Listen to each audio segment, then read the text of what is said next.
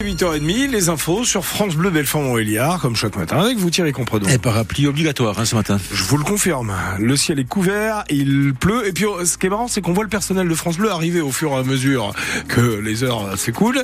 Ils ont tous les parapluies et la capuche. Et c'est de la pluie pour aujourd'hui, et surtout du vent attendu euh, notamment dans la soirée. Les températures ce matin, allez, 7 à 9 degrés en pleine. Peut-être des ennuis judiciaires pour le maire de Grand-Villard. Christian Royot est en effet visé par une enquête préliminaire du parc de Besançon après un signalement en mi-janvier de l'association Anticor pour des soupçons de prise illégale d'intérêt. Il est accusé d'avoir fait voter des subventions en faveur du club de foot de la commune dirigé par son fils Sébastien Royot. Et la question d'un potentiel délit de favoritisme est donc posée, Alexandre Lepère. Oui, faire passer avant tout les intérêts du club de football. Christian Rayot est ciblé dans le rapport de l'association Anticor. Elle relève que le maire a participé à plusieurs reprises au vote municipal des subventions du FC Grand Villard. 20 000 euros accordés pour l'année 2018, 40 000 euros en 2019 et de nouveau 40 000 euros en 2020. Des montants votés alors que Christian Rayot était à ces moments-là le président d'honneur du FC Grand Villard. Le maire est accusé d'être jugé parti au bénéfice du club présidé par son fils, Sébastien Rayot.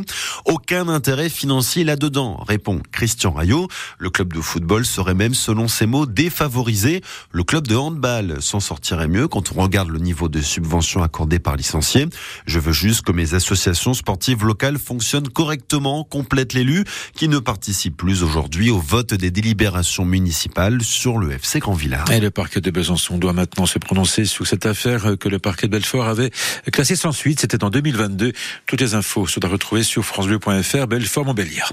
Les gendarmes de Lure en Haute-Saône n'en reviennent toujours pas. Hier matin, lors d'une opération de contrôle de vitesse à bord d'une voiture banalisée dans le secteur de Ronchamp, ils ont relevé, tenez-vous bien, 66 excès de vitesse en une seule matinée.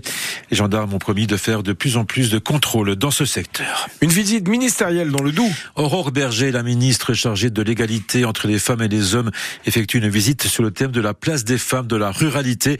Elle se rendra en fin de matinée au café épicerie La Récréation à Aunan, à côté de Montenoy. Elle ira ensuite à Villers-le-Lac dans un élevage de vaches laitières géré par la présidente des agricultrices de la FNSEA. Des agriculteurs toujours mobilisés et en colère malgré les nouvelles annonces hier de Gabriel Attal en faveur du monde agricole.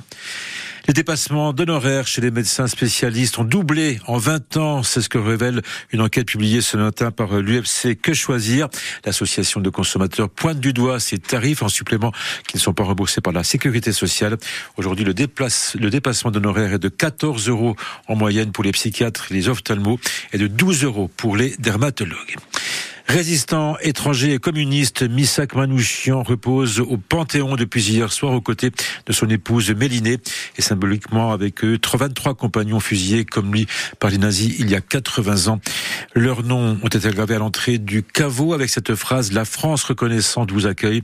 La cérémonie s'est tenue hier soir en présence de nombreuses personnalités civiles et politiques venues assister à la procession des cercueils.